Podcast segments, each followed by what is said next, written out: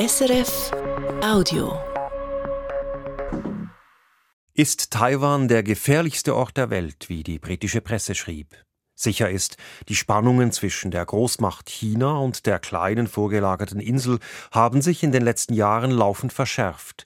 Die mächtige Volksrepublik China betrachtet Taiwan mit seinen knapp 24 Millionen Einwohnerinnen und Einwohnern als abtrünnige Provinz. Peking droht regelmäßig, es könnte mit Waffengewalt eine Vereinigung erzwingen.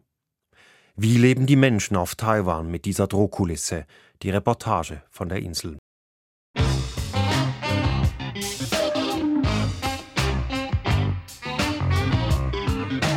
International. Eine Sendung von Samuel Emch.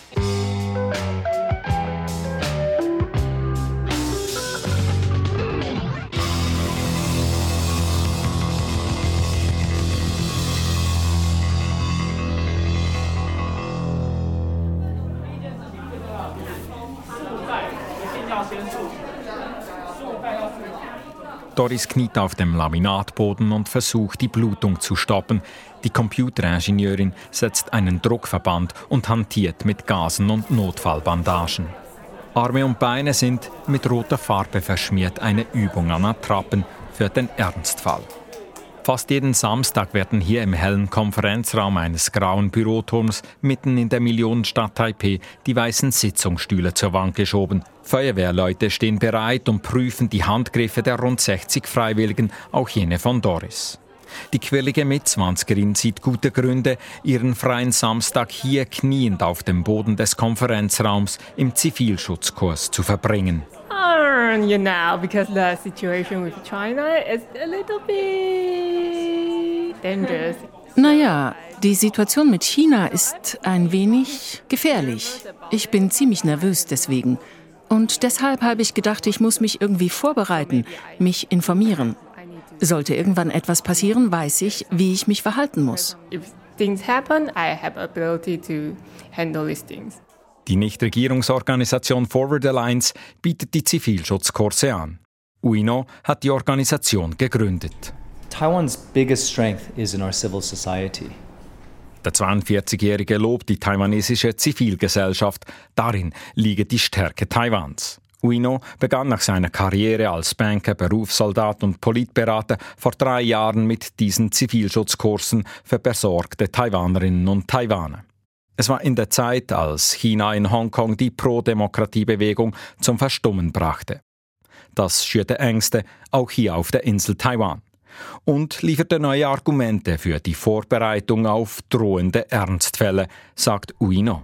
We have annual earthquakes, typhoons, major accidents, unfortunately, and obviously a very menacing neighbor. In Taiwan gibt es jedes Jahr Erdbeben, Taifune, schwere Unfälle und leider auch einen Nachbarn, der seit langem damit droht, unsere Differenzen mit Gewalt zu lösen. Was sich jedoch ändert, ist, dass dieser bedrohliche Nachbar immer leistungsfähiger wird. Und so wird die Bedrohung immer konkreter und dringlicher. Tatsächlich ist für die Volksrepublik China auf dem Festland die sogenannte Wiedervereinigung mit der Insel Taiwan eine Priorität. Durch die militärische Aufrüstung auf dem Festland sind viele auf der Insel verunsichert. So lernen die Teilnehmerinnen und Teilnehmer im eintägigen Zivilschutzkurs nicht nur das Bergen von Verschütteten, sondern erhalten auch eine Schnellbleiche in militärischen Strategien, erfahren mit welchen Mitteln und wo China angreifen, wie es die Kommunikation auf Taiwan beeinflussen könnte und die Kursteilnehmerinnen und Teilnehmer werden auch für Propagandamethoden sensibilisiert. Für Doris, die Computeringenieurin, war letztlich der Krieg in der Ukraine ausschlaggebend. So weit weg er auch von Taiwan sein mag, er zeigte ihr, wie schnell aus Säbelrasseln Krieg werden kann. Wenn ich manchmal Nachrichten sehe über die Ukraine und den Krieg, werde ich ganz angespannt. Ich denke dann an ein paar YouTube-Videos, die ich gesehen habe und denke, oh mein Gott, die Situation zwischen Taiwan und China ist im Moment sehr gefährlich. Das hat mich dazu gebracht, etwas zu unternehmen. So it will force me to do something. Mit diesem Gefühl ist die Videogame-Programmiererin nicht allein. Die Kurse der Forward Alliance sind konstant ausgebucht. 300 Taiwan-Dollar kostet ein Ausbildungstag, umgerechnet 8 Franken 50, so viel wie ein Kinoeintritt in Taipei. Auch die Ärztin Liao Wenzia leistet sich diese Vorsorge. Uh, Als Hausärztin kenne ich mich zwar in der Wundpflege aus und mit Krankheiten, aber heute lernen wir, wie wir in Notfallsituationen handeln können. Ich denke, dass ich nicht sehr gut auf den Ernstfall vorbereitet bin. Ich bin vielleicht genauso ängstlich wie die übrige Bevölkerung. Daher denke ich, dass es eine sehr gute Gelegenheit für mich ist, zu lernen, wie man eben im Falle einer Katastrophe handeln soll. Learn how to manage the situation in a disaster. Diese Sorgen, sie sind beim Einkaufen, im Café und beim Reisen über Land kaum zu spüren. Die Spannungen zwischen Taiwan und dem rund 140 Kilometer entfernten Festland sind nicht unmittelbar greifbar. Der Alltag geht weiter, sagt Liao Wenzia. Uh, Wir haben alle einen Job. Ich muss mich auf meine Arbeit als Ärztin konzentrieren. Aber die Spannungen beeinflussen die Planung meiner Zukunft. Ich habe auch einen vierjährigen Sohn. Und zu wissen, wie ich ihn und unsere Zukunft schützen kann, das gibt mir Möglichkeiten, eine Wahl für die Zukunft zu treffen. It may be affect every opportunity for me to choose. Auf einer ähnlichen Linie argumentiert Forward Alliance Gründer Uino. Es geht um Folgendes. Number one, protect our families. Erstens, unsere Familien zu schützen. Zweitens, unserem Umfeld zu helfen, wenn wir können. Drittens, wir müssen begreifen, dass unser individuelles Handeln einen Einfluss darauf hat, wohin wir als Gesellschaft gehen. Und das fängt bei jedem Einzelnen an. Und es fängt bei den Entscheidungen an, die wir treffen. An einer Wand im Konferenzraum hängen Dutzende Fotos von Kursen, welche die Forward Alliance auch in Unternehmen und Schulen gegeben hat. Inzwischen gibt es auch weitere Anbieter. Zum Teil enthalten deren Kurse zusätzlich militärische Elemente. Es geht gar hin bis zu Bürgerwehren, die den Häuserkampf üben. Mit Soft-Air-Waffen, da auf Taiwan sehr strenge Waffengesetze gelten. Nicht nur ein Teil der Zivilbevölkerung, auch das Militär reagiert auf die geopolitischen Spannungen. Die Dienstpflicht, die nur für Männer gilt, wurde zum Beispiel von vier auf zwölf Monate erhöht. Die taiwanesische Regierung bemüht sich zudem um zusätzliches Militärmaterial von den USA, etwa Kampfjets. Die USA spielen eine entscheidende Rolle, wenn es um die militärische Verteidigung von Taiwan geht. Doch die USA scheuen sich seit Jahrzehnten eine klare Position in dem Konflikt einzunehmen. 1979 haben die USA mit der Kommunistischen Volksrepublik China formell diplomatische Beziehungen aufgenommen und im Gegenzug mit der Nationalistischen Republik China, wie sich Taiwan offiziell nennt, beendet. The United States of America and the People's Republic of China have agreed to recognize each other and to establish diplomatic relations as of January 1, 1979. Beide Regierungen in Peking wie in Taipei bestanden darauf, dass es nur ein China geben kann, mit dem man offizielle Beziehungen pflegt. Ein zentrales Element der noch heute geltenden Ein-China-Politik. Die USA entschieden sich für die Volksrepublik China auf dem Festland. Gleichzeitig verpflichteten sich die USA, Taiwan militärisch zu unterstützen. So steht es im US-Taiwan Relations Act von 1979. Wie weit diese Unterstützung geht, ist nicht klar. Liefern die USA einfach Waffen oder eilen sie selbst zu Hilfe bei einem Angriff vom Festland? Washington sendet immer wieder zweideutige Signale, wie es diese Verpflichtungen auslegt. Beispiele dafür hat das Weiße Haus jüngst serienweise abgegeben. US-Präsident Biden hat bereits viermal öffentlich versichert, die USA würden im Fall der Fälle Taiwan militärisch beistehen. Sein Beamtenstab hat die Aussagen dann jeweils kurz darauf wieder relativiert. Während sich die taiwanesische Armee und private Zivilschutzorganisationen auf eine militärische Eskalation auf der Insel vorbereiten, sind Übergriffe vom Festland in einem anderen Bereich schon ganz konkret, in der Landwirtschaft.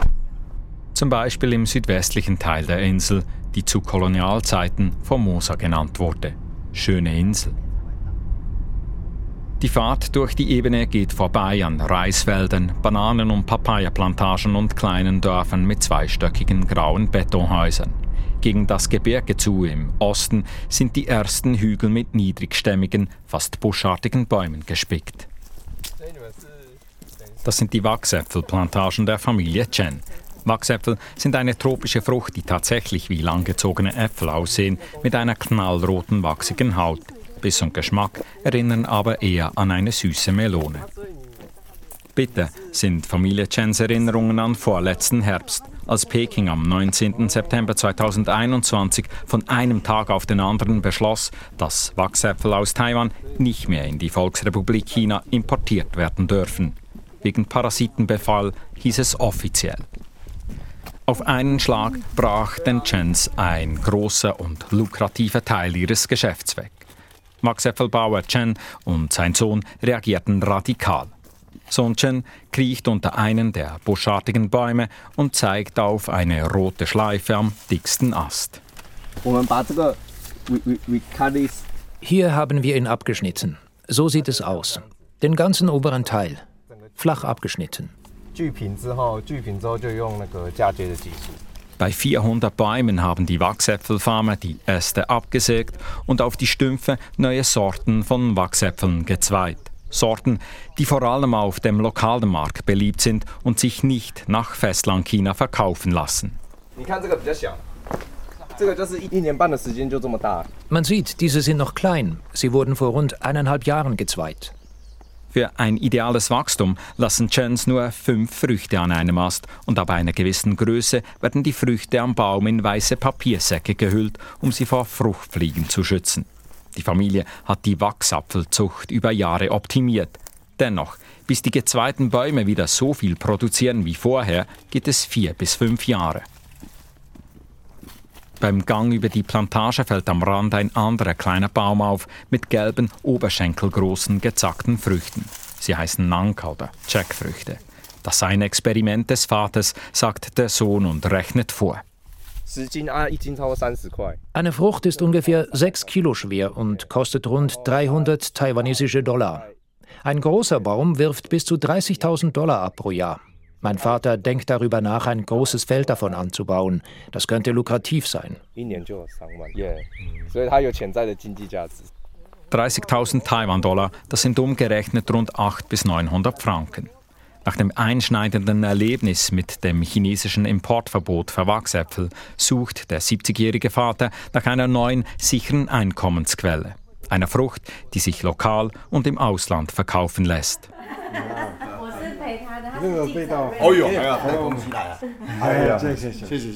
Vater Chen treffen wir mit Frau und Freunden in seiner Stube. Der stämmige Mann sitzt auf einem breiten Fauteuil, daneben ein Wasserkocher, vor ihm die typischen kleinen taiwanesischen Teekrüge. Er lässt die Arme über die Lehnen baumeln. Auf dem Büchergestell neben ihm stehen zahlreiche Pokale und Auszeichnungen, die er für seine Wachsäpfel erhalten hat. Dazwischen liegt ein Offiziershut. Sehen Sie, wir sind auch Chinesen. Mein Vater ist die erste Generation, ein Soldat. Er folgte der Armee nach Taiwan. Ich bin die zweite Generation und ich war auch Berufssoldat. Bao Chen spricht damit das für das heutige Taiwan prägendste geschichtliche Ereignis an. May 25, 1949. The communists, well prepared politically, take Shanghai without disorder. 1949 verlor die damals in China regierende Kuomintang-Partei den Bürgerkrieg gegen die Kommunisten. Die Partei zog sich auf die Insel Taiwan zurück, mit dabei zahlreiche Kulturgüter und rund zwei Millionen Zivilisten und Soldaten. Bauer Chens Vater war einer von ihnen. Die Kuomintang versuchte von Taiwan aus die Herrschaft über ihre bisherige Republik China aufrechtzuerhalten, während die Kommunisten auf dem Festland die neue Volksrepublik China gründeten. October 1st, 1949. In Beiping, Mao Zedong inaugurates the so-called Chinese People's Republic. Faktisch gab es also plötzlich zwei Chinas. Die Kuomintang hoffte mit Hilfe der USA ganz China wieder unter Kontrolle bringen zu können. Doch die USA hatten kein Interesse an einem Angriff auf das neue kommunistische Regime auf dem Festland. Und Ende der 1970er Jahre wechselten die USA dann gar die offiziellen Beziehungen. Die US-Botschaft für China war fortan in Peking und nicht mehr in Taipeh. In Taipeh regierte die Kuomintang derweil mit einer Einparteiendiktatur. Die Insel stand unter Kriegsrecht.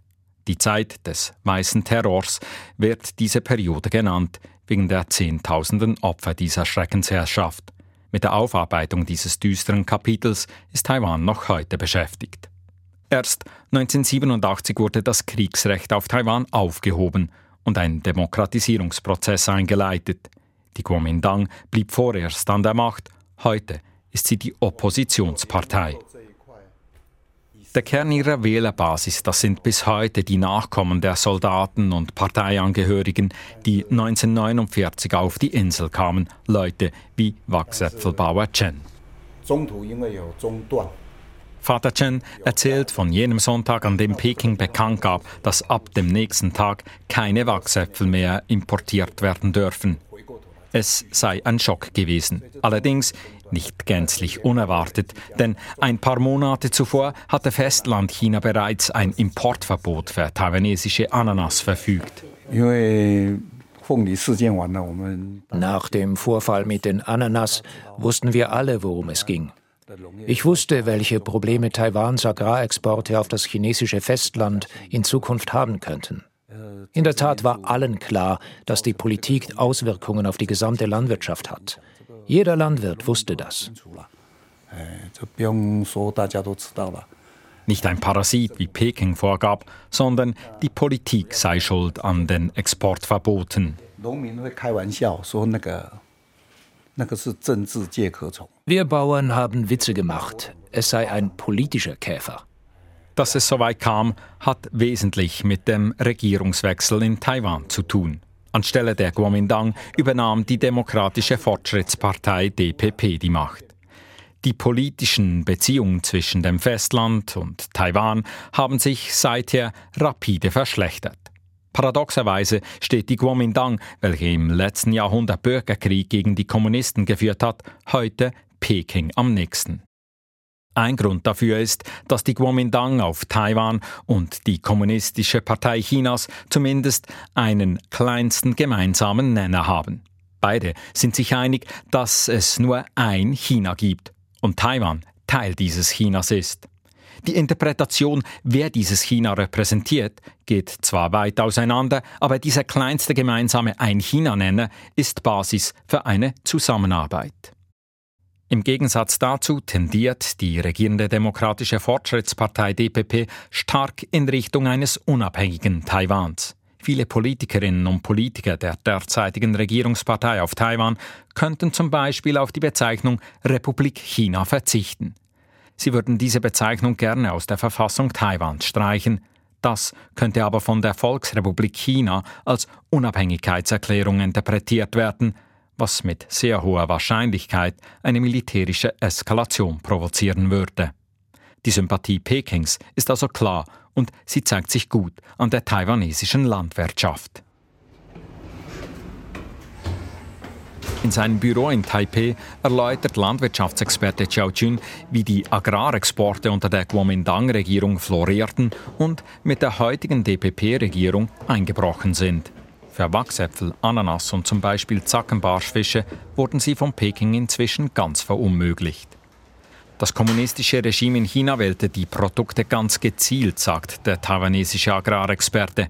Er hat ein Buch darüber geschrieben, wie Festlandchina die taiwanesische Landwirtschaft für seine eigenen politischen Ziele zu manipulieren versucht. Angefangen habe dies 2005, als nach einer Annäherung der Kuomintang und der Kommunistischen Partei auf dem Festland China den Markt für gewisse taiwanesische Agrarprodukte öffnete.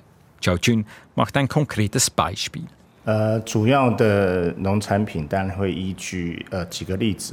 Peking hatte es auf den Milchbarsch abgesehen, einen Fisch, der im Bezirk Shuezhia im Süden gezüchtet wird. Sie fanden heraus, dass der Preis für Milchbarsch in Taiwan recht niedrig war und die Fischzuchten ein Absatzproblem hatten. Also begann Peking 2005 mit dem politisch motivierten Ankauf von Milchbarsch. Das hat bis etwa 2010 gedauert. Das ist das berühmteste Beispiel. Diese Methode der politischen Einkäufe habe die Volksrepublik China über Jahre in verschiedenen Landwirtschaftsbereichen angewendet. Die sogenannten politischen Käufe wurden so abgewickelt, dass das Geld von chinesischen Staatsunternehmen an bestimmte taiwanesische Bauernorganisationen ging, die in der Regel der Kuomintang zugeneigt sind. Agrarexperte Xiao Jun weiß, wovon er spricht. Denn er hatte auf taiwanesischer Seite für eine solche Landwirtschaftsvereinigung gearbeitet und die politisch motivierten Einkäufe eingefädelt. Diese waren Teil eines Annäherungsprozesses von Festlandchina und Taiwan, als noch die Kuomintang die Regierung stellte. Eine Annäherung, die vielen Taiwanerinnen und Taiwanern zu weit ging. So kam es 2014 zu großen Protesten gegen die Kuomintang. Bei den folgenden Wahlen wurde die Peking-nahe Partei dafür abgestraft. Die Volksrepublik China musste ihre Beziehungen neu ausrichten. Die Agrarpolitik sei aber ein Instrument der chinesischen Propaganda geblieben, meint Landwirtschaftsexperte Xiao Chun. Wenn sich die Kommunistische Partei Chinas mit der Taiwan-Frage auseinandersetzt, dann versucht sie, die Herzen der Bauern zu gewinnen. Wenn sie die Herzen der Landwirte für sich gewinnt, kann sie die Landwirte noch mehr dazu bringen, sich mit ihr zu identifizieren. Dies ist der Kern der sogenannten Agraragenda, die eine wichtige Rolle spielt in den Beziehungen an der Taiwanstraße. Die Importverbote für verschiedene Agrarprodukte wie eben Wachsäpfel, das hält Teil dieser Strategie, ist Xiao Chun überzeugt. Im Wohnzimmer bei Wachsäpfelbauer Chen ist plötzlich eine Anspannung zu spüren, als der Landwirt über die politischen Beziehungen zu reden beginnt. Er sieht das Problem nicht einfach in Peking, sondern macht auch die politischen Entscheidungsträgerinnen in Taipei für seine missliche Lage verantwortlich. Dass sich die Leute heute auf Taiwan, auf der ganzen Welt vor einem Krieg an der Taiwanstraße fürchten, sei auch der Regierungspartei DPP zuzuschreiben, sagt er. Entsprechend hofft er bei den nächsten Wahlen im Januar 2024 auf einen Regierungswechsel. Für den Wachsäpfelbauer stehen dabei vor allem ökonomische Überlegungen im Vordergrund. Denn obwohl er seine Bäume geschnitten und gezweit hat, um von Festlandchina unabhängig zu werden, sagt er, ich denke, wenn es eine Chance gibt, sollten wir zurück auf den chinesischen Markt gehen. Die Lieferwege sind kurz und die Verkaufsvolumen sehr groß. Das erreichen wir in Hongkong oder anderen Regionen nie. Erst wenn wir Landwirte wieder Zugang haben zum großen Markt Festlandchina, sind wir zufrieden. Chinas Marktmacht beeinflusst politische Haltungen auf Taiwan. Deutlich wird dies auch bei der heiklen Frage, ob Taiwan sich mit Festlandchina vereinen soll. Bauer Chen lehnt dies nicht ab. Allerdings. Ich denke, die beiden Seiten der Meerenge sollen wirklich in Frieden leben. Wiedervereinigung oder nicht, das Thema sollten wir im Moment auf die Seite schieben. Die Beziehungen sollten sich Richtung Frieden bewegen. Darüber können wir sprechen, nicht über Krieg. Krieg ist für niemanden gut. Dass eine Vereinigung mit dem Festland ihre Schattenseiten haben würde, bemerkt Bauer Chen beiläufig beim Abschied. In China hätte er solche Aussagen nicht machen können, auf Taiwan könne er aber seine Meinung sagen.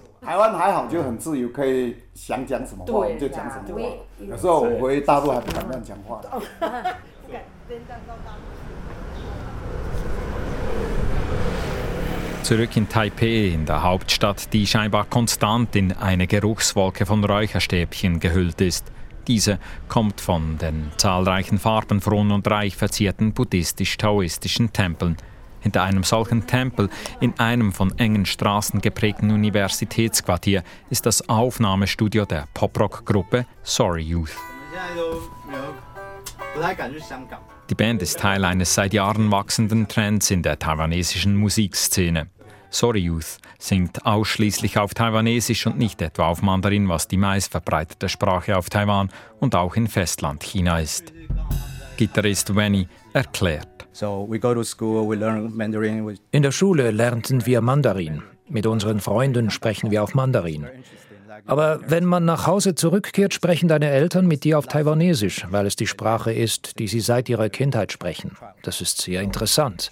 So haben wir nach und nach den Unterschied zwischen diesen beiden Sprachen und ihrer Bedeutung gefunden. Taiwanesisch sei die Sprache, in der sie ihre Gefühle besser ausdrücken könnten, sagen die drei Bandmitglieder. und fügen an, dass der Entscheid, Taiwanesisch zu singen, durchaus auch politische und historische Komponenten habe. Sänger Frank. I think the reason that we use Taiwanese language to write a song ich denke, der Grund, warum wir taiwanesische Lieder schreiben, ist, dass wir nicht vergessen wollen, wer wir sind. Deshalb haben wir Taiwanesisch als Sprache für unsere Musik gewählt. Bei Mandarin gibt es eine lange Geschichte. Die diktatorische Kuomintang-Regierung sagte den Leuten, dass sie kein Taiwanesisch sprechen sollen, sondern nur Mandarin. Sie machten Mandarin zur einzigen offiziellen Sprache. Das war Unrecht. Taiwan ist vielsprachig. Deshalb haben wir beschlossen, kein Mandarin zu benutzen, wenn wir Songs schreiben. So we kind of choose not to use Mandarin to write a song. Zwar sind die Bandmitglieder nicht mehr unter dem Mandarin-Diktat aufgewachsen, haben die Repression gegen die taiwanesisch sprechende Bevölkerung selbst nicht erlebt. Dennoch sei es Teil ihrer Geschichte und Identität, wobei die Wurzeln des heutigen Taiwanesisch ebenfalls auf dem Festland sind. Eroberer und Zuwanderer brachten die Sprache im 17. Jahrhundert mit, neben dem Buddhismus, Taoismus und den chinesischen Schriftzeichen. Zur Vielsprachigkeit auf der Insel gehören auch weitere Dialekte und über ein Dutzend Sprachen der Ureinwohner, wie auch Japanisch, das ältere Generationen auf der Insel noch sprechen. Ein Erbe der japanischen Kolonialzeit in der ersten Hälfte des 20. Jahrhunderts. Auf diese Diversität sind viele stolz auf Taiwan. Sie wird in Gesprächen oft herausgestrichen. Oft auch, um subtil eine Abgrenzung zu Festlandchina zu signalisieren. Ganz direkt drückt sich diesbezüglich Gitarrist Wenny aus. Ich glaube, die meisten Leute in Taiwan verstehen Taiwanesisch. Aber die Leute aus China können die taiwanesische Sprache nicht verstehen. Das ist ein Unterschied, den wir betonen wollen. Denn die Lieder, die wir schreiben, sind wie ein Symbol unserer Identität, das uns noch stärker von China abgrenzt. It's, uh, it's like a, a symbol of identity to separate from us from China to a bigger scale.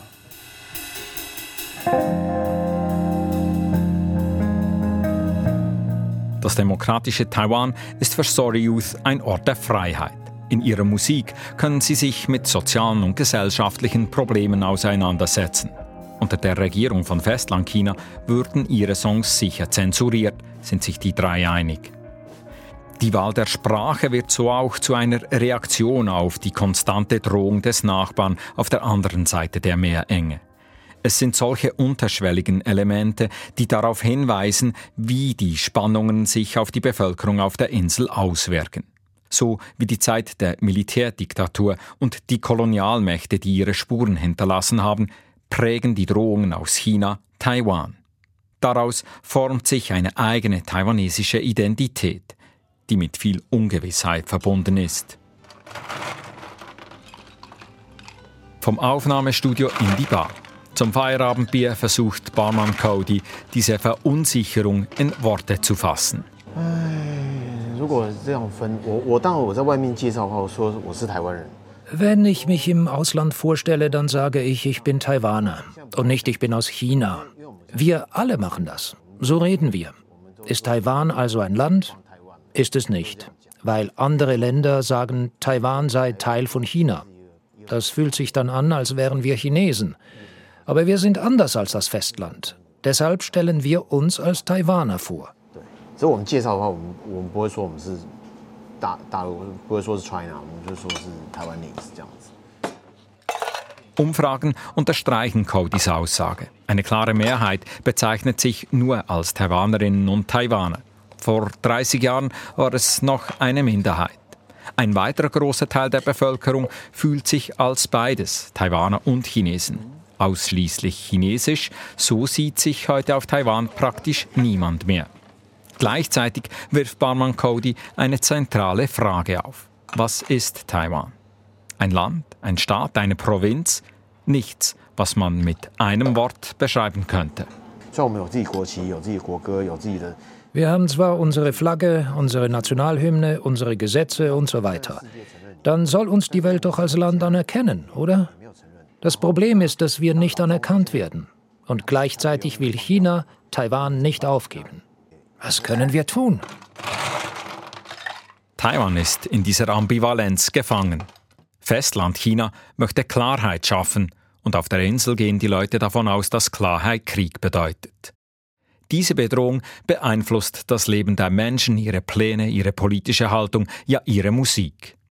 Oft bleibt das unterschwellig, manchmal zeigt es sich plakativ. Wie im Kunstmuseum bei der Bar um die Ecke. Die Sonderausstellung dort trägt den Titel Kriegsvorbereitung.